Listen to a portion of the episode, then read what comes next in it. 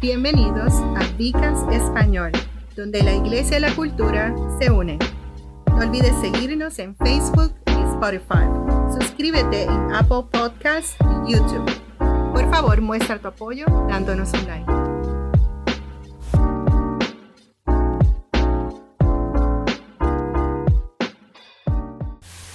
Dios me los bendiga. Dios me los guarde. Estamos aquí en el Bicast en español. Este es su servidor, el doctor Roberto González, pastor y doctor de Viva Church. Conmigo se encuentra Pastor Freddy Román, eh, pastor de cuidado congregacional aquí en Viva Church y a las órdenes de todos ustedes. Eh, estamos aquí hoy día trabajando sobre la, la- el libro de Efesios. Hemos estado trabajando ese libro por bastante tiempo. Es un libro que, que nos ha traído mucha bendición. Y hoy vamos a tocar el tema muy interesante, muy bueno, que se llama Soy amado. Soy amado, pues eh, la base bíblica está en Efesios 5, del versículo 22 al 33, que cuando tengan la oportunidad lo pueden repasar en sus casas. Pero nosotros vamos a entrar en, en algunos de los detalles de lo que trata esto para, el para bendición y beneficio de todos nosotros. Eh, todas las personas tienen el deseo y el anhelo de ser amados. El amor se celebra en, en- en el cine, en los programas de televisión, en las revistas. Y vemos muchas veces, pues, presentaciones del amor que, pues, que muchas veces se distancian un poquito de lo que nosotros consideramos el propósito de Dios en lo que, se, en lo que trata del amor. ¿Y, y qué tiene la idea del amor que atrae a las personas a anhel- a anhelarlo? Porque nosotros queremos el amor y ser, am- y ser amados. Pues la historia de amor que muchas veces vemos eh, tienen algún tipo de dificultad dentro de ellas y luego pues de, esa- de esas comedias románticas que luego de pasar 20 mil trabajos, al final vemos que se, se unen otra vez y tienen un final fe- feliz. Y yo creo que a veces eso hace que nuestra, nuestra, nuestro formato, nuestro pensamiento de lo, que, de lo que significa el amor es un poquito, bueno, no es exactamente de lo que vamos a estar hablando. Esta tensión y resolución que vemos son importantes para nosotros, porque nosotros como seres humanos tenemos el deseo de evitar la tensión y de buscar la paz. Sin embargo, el tipo de cosas que vimos en la pantalla del cine no es como se desarrolla en la vida en lo absoluto. Muchos de nosotros somos amados por un puñado de personas y para algunos por nadie. Eh, eh, eso es un poco sí, triste, Triste. pero pero una realidad. Hay personas que viven toda su vida sin tener una, una buena relación de padre-hijo, madre-hijo, una buena relación entre hermanos, una buena relación de vivencia de, de, de esposo. Y pues nosotros queremos hablar un poco de eso para que tengamos una perspectiva más clara de lo que, de lo que es el amor. Incluso aquellos que nos aman a nosotros no lo hacen de, de forma completamente desinteresada y de forma continua o de forma perfecta. Sin embargo, hay una persona que nos ama de esa manera perfecta y ese es Cristo. Amén.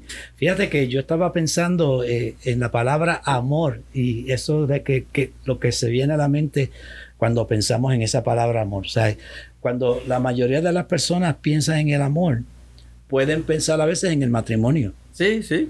Y de hecho, eh, es apropiado porque según Efesios 5, 22 al 33, el apóstol Pablo, eh, cuando habló de Jesús, lo presentó como un novio que amó tanto a su novia, la iglesia, que murió por ella. O sea, Pablo usó ese amor como una comparación para el matrimonio cristiano. Pero, pero Freddy, ese amor tiene como que unas características diferentes o especiales, ¿verdad? ¿Es correcto? Sí, claro. Por eso es lo que vamos a ver, cómo es que Pablo lo presenta. Amén, amén. Porque eh, fi- finalmente eh, existe ese compartir y, y ese mo- mo- esa muestra de amor que hace Cristo. Eh, la palabra griega que utiliza para amor, que es utilizada por Pablo, es la palabra ágape. Entonces nos preguntamos qué clase de amor representa la palabra ágape. Esa palabra lo que expresa es un tipo de amor que es incondicional. Es un amor que Cristo no- nos muestra y nos da. Representa un tipo de amor inmerecido. Es decir, que no hay condición. eh, el estándar por el cual uno puede obtenerlo eh, pues es libremente, o sea, una persona lo recibe, pero realmente no lo merece. Sí, el amor, el amor que nosotros recibimos de Cristo no lo merecemos. Y entonces, eh, eh, Freddy, tú hablaste del amor ágape. ¿Hay otro, ¿Hay otro diferente tipo de amor? Hay diferentes clases de amor. Está el, amor eros, está el, amor este fraternal y así el, el filios. El filial, Se, se, se, diferencia de acuerdo a, a, cómo se da y cómo se recibe. Pero el amor que impera en la iglesia y el amor que Dios nos da a nosotros, ese amor ágape, un amor desinteresado. O sea, un amor que va más allá de los amores que nosotros podemos conocer, del amor de hombre y mujer, del amor de hermano y hermana o hermano y hermano. O un amor que, que, excede expande todas toda, todas las fronteras. Y, y, lo otro que es que tiene que, que ese amor no espera. Exacto. ese, no es un amor que, o sea, casi todos los amores esperan, son, son un tome y dame. Exacto, exacto. E, este tipo de amor es un tipo de amor que es recíproco. O sea, y claro, tienes tú que sentirlo y tienes tú que recibirlo. Sí, claro. Porque si tú no tienes amor, tú no puedes amar. Pero cuando tú llegas a comprender la dimensión de, y la profundidad de ese amor de Dios para nuestra vida, entonces hay que uno se, se va hasta home, como decimos en, Peñuela. en, Peñuela. Eh, y, es interesante que ese amor eh, que viene del Padre es un amor que no, espera, no, espera, no espera nada a cambio no, no depende de lo que nosotros sintamos, es un amor que parte del corazón de Dios hacia nosotros, sin, sin, sin importar cuál es la respuesta que hay al otro lado. Eso es lo interesante y eso es lo que cautiva a la mente del ser humano que, que realmente pone atención. O sea, porque es un amor que tú te preguntas, pero ¿por qué Dios me ama? Sí. ¿Por qué? ¿Y por qué me ama así? ¿Y por qué me ama de tal forma, de tal manera? O sea, de tal manera amó Dios el mundo. ahí, es que está la explicación. O sea, lo que llaman el evangelio condensado. De tal manera amó Dios al mundo. Eso es eh, increíble y, sobre todo porque tú no lo mereces. O sea, tú no. tienes, tú no haces nada ni has hecho nada para recibir ese amor. Pero Pastor Freddy, Jesús me ama. Oh. Esa declaración tan simple es la base de la fe cristiana. O sea, el amor de Jesús por la iglesia es lo que Pablo y, todos nosotros hemos llamado un gran misterio. O sea, Efesios ha sido llamada la epístola del misterio, porque Pablo usa la palabra misterio seis veces en esta carta. por, y por misterio, pues entendemos que significa algo que antes era desconocido y que se conoce ahora en Jesucristo. Fíjate, Roberto, yo estamos pensando aquí, decimos, pero ¿por qué Dios me ama y por qué me ama de esta manera? O sea, es un misterio. Es un misterio, es un misterio. Amén, amén. Y eso es lo que estamos tratando de llegar, que, que aunque, que, es mejor ni siquiera uno tratar de, de escudriñar o de, o de llegar al fondo de por qué Dios me ama, simplemente aceptar que nos ama y, y, y vivir en ese amor, aunque no seamos merecedores de él. El Antiguo Testamento a, menudo hablaba del amor de Dios, pero ese amor no era visto por completo, era, era solamente visto parcialmente, o sea, no era, no era visto en toda la amplitud de lo que Dios estaba haciendo. Fuera de la nación de Israel, o todo estaba mayormente concentrado en esa nación. Fuera de la nación de Israel, ese, ese amor no, no era visto hasta que surge el acto mayor de amor en el mundo. Y, todos sabemos que ese acto mayor, mayor de amor en el mundo fue lo que hizo Cristo en la cruz. En la cruz del Calvario. O sea, que incluye la muerte, pero incluye también la resurrección de Jesucristo por nuestros pecados y, como, como nuestro Salvador. La Biblia toma el concepto de amor, del amor de Dios y lo conecta con la cruz de Cristo, donde se nos revela el misterio de su amor en Efesios capítulo 5, versículo 25, Pablo dice, Cristo también amó a la iglesia y se entregó a sí mismo por ella. O sea, ahí está la demostración, ¿sabes? Porque lo bueno de Dios es que Dios no solamente habla, sino que Dios demuestra. Amén. Y esa es la mejor expresión del amor. El amor de Dios no puede entenderse sin la cruz de Jesucristo. A veces nuestros pecados pueden ser tan grandes que perdemos de vista nuestra identidad con Cristo y comenzamos a creer a veces que Dios, que Dios no nos ama. ¿Sabes? Porque hemos cometido unos pecados tan y tan grandes que decimos es imposible que Dios, a pesar de todo eso, me pueda seguir amando. Pero Nosotros sabemos que Cristo, ajá. Y también a veces las cosas que vemos en nuestro, en nuestro entorno, a veces el, eh, pues parejas que se han, supuestamente perdido el amor, eh, las relaciones que uno ve donde hay, situaciones de abuso. Eh, entendemos que, que, eso es el pecado de cada uno de nosotros manifestándose en las relaciones y muchas veces como que, como que esperamos eso o creemos ver eso en nuestra relación con Dios que cuando de ninguna manera. Exacto. O sea, nuestra, Dios no actúa de esa manera. No podemos convertir a Dios en, en, uno de nosotros, como decía una, una, canción americana, What if God was one of us? ¿Qué, tal si Dios fuera uno de nosotros? Eh, eh, eso eso no, no es así. Dios está en, otra dimensión, en otro nivel, y el amor que Dios tiene eh, no depende del amor que yo te tenga a ti, ni depende del amor que tú me tengas a mí, ni de cómo nosotros nos relacionamos. Dios decidió amarnos. Amén. Simplemente Dios decidió amarnos porque somos sus criaturas. O sea, él, nos creó y Él decidió amarnos. A mí me cautiva, Roberto, a mí me cautiva la, la idea, la expresión de que Jesús murió por mis pecados presentes, murió por mis pecados pasados, pero lo más interesante es que murió por mis pecados futuros. O sea, ahora mismo yo creo que estoy bien con Dios. O sea, yo, mi mente, mi, mi, mi, corazón está tranquilo, pero eh, porque soy humano, yo sé que en el mañana yo voy a tropezar y voy a caer.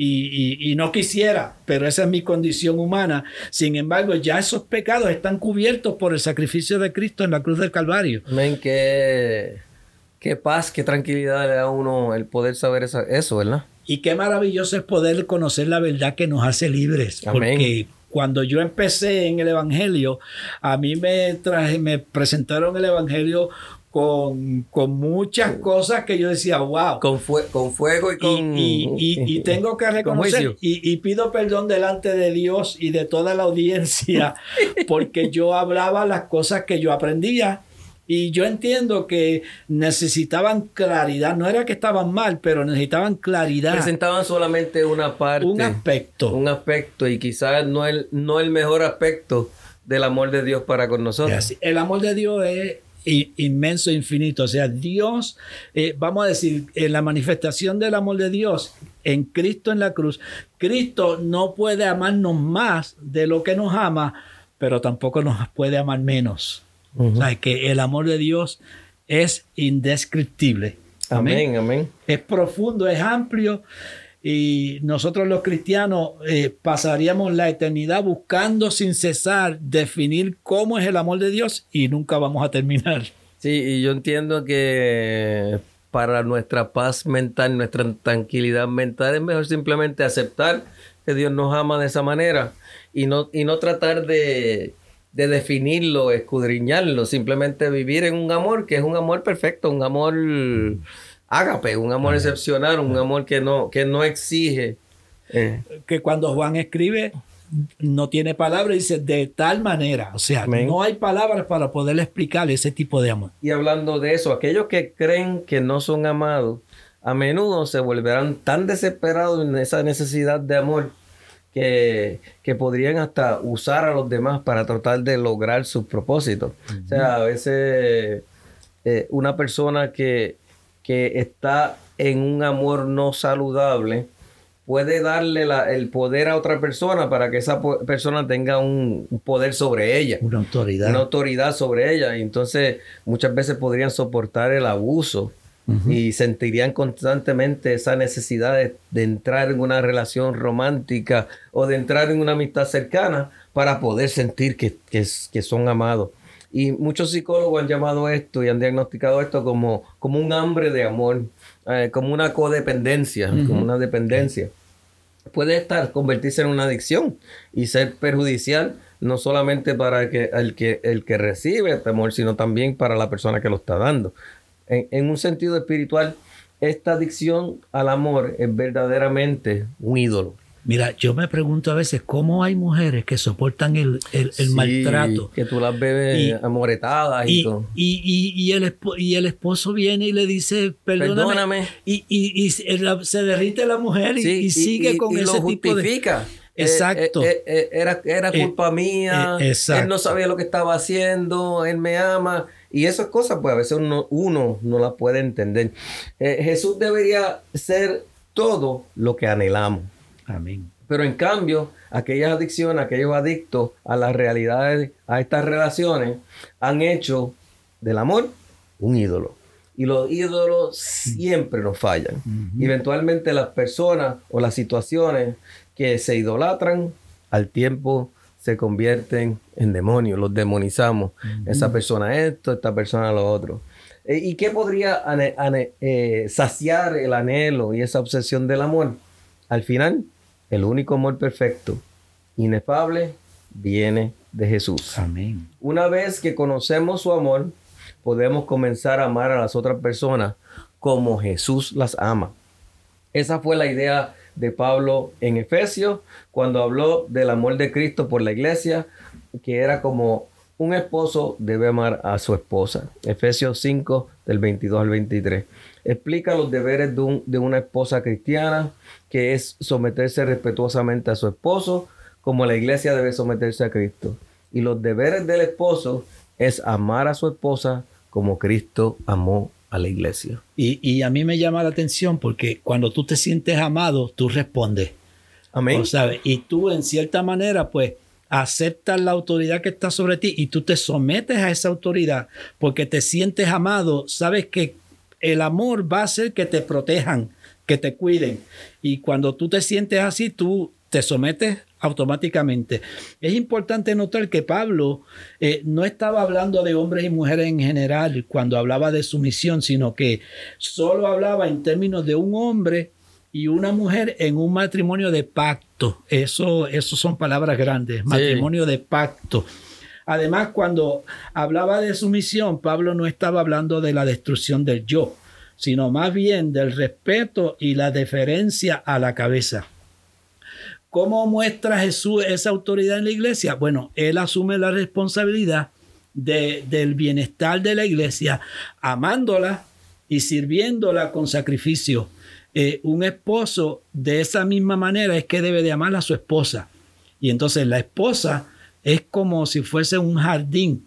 El marido es como el jardinero. Cuando yo pensaba en esto, me acordaba de que Jesús dice, yo soy eh, eh, la vid verdadera y mi padre es el labrador. O sea, lo presenta como un esposo en este, esta analogía. comparación, exacto, donde eh, el, esposo vendría siendo el jardinero que, está, que poda, cuida, protege y procura que esa flor que tiene en sus manos eh, produzca fruto y dé la fragancia que se supone que dé. La esposa debe florecer como resultado del amor de Cristo que fluye a través de su esposo. Entonces, eh, ¿cómo se sienten las mujeres en el contexto del matrimonio? Eso va a depender de cómo el esposo la ama. La esposa decide si está siendo amada correctamente y el esposo decide si está siendo respetado. Sin embargo, estas decisiones deben alinearse con la palabra de Dios. Amén. Todo en el matrimonio es permitido, pero tiene que estar eh, pasado por el filtro de lo que es la palabra del Señor. Entonces, eh, comienza nuestro amor por nuestro cónyuge antes de que se convierta en nuestro cónyuge. Y yo digo que, eh, definitivamente eh, y esto lo que habla es de, por ejemplo, me trae a, pensar como cuando éramos novios, eh, cuando yo conocí a mi esposa, yo era novio de ella, pues yo la amaba y le demostraba el amor. Y eso entonces tiene que ir en aumento, creciendo hasta que llegue al matrimonio. Amén, amén. Eh, absolutamente eso es cierto. Dios nos amó a nosotros de una manera muy especial.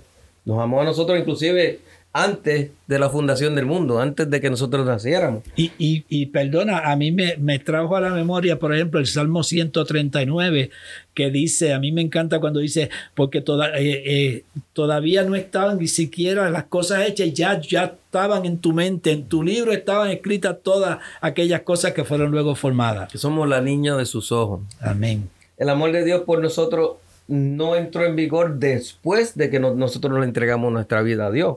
O sea, a, que conocimos a Cristo como nuestro Salvador. Fue un amor que, como dice Juan 3:16, es de, tan, de tal manera Dios amó al mundo.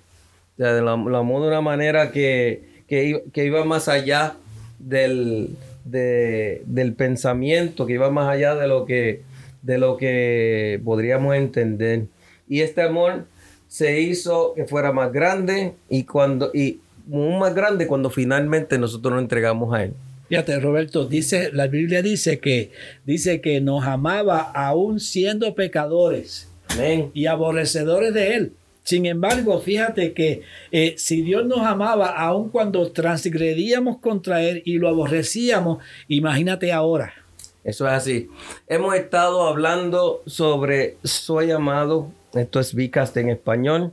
Con ustedes, este es su servidor, el pastor Roberto González, doctor y pastor de Viva Church, y me acompaña el pastor de Cuidado Congregacional Freddy Román para servirle a usted y al Señor. Que Dios me los bendiga, que Dios me los guarde. Gracias por acompañarnos en Vicast Español. No olvides seguirnos en Facebook y Spotify. Suscríbase en YouTube y Apple Podcasts. Por favor, muestre tu apoyo con un like. Esto hace que crezca el Vicast y a expandir el Evangelio.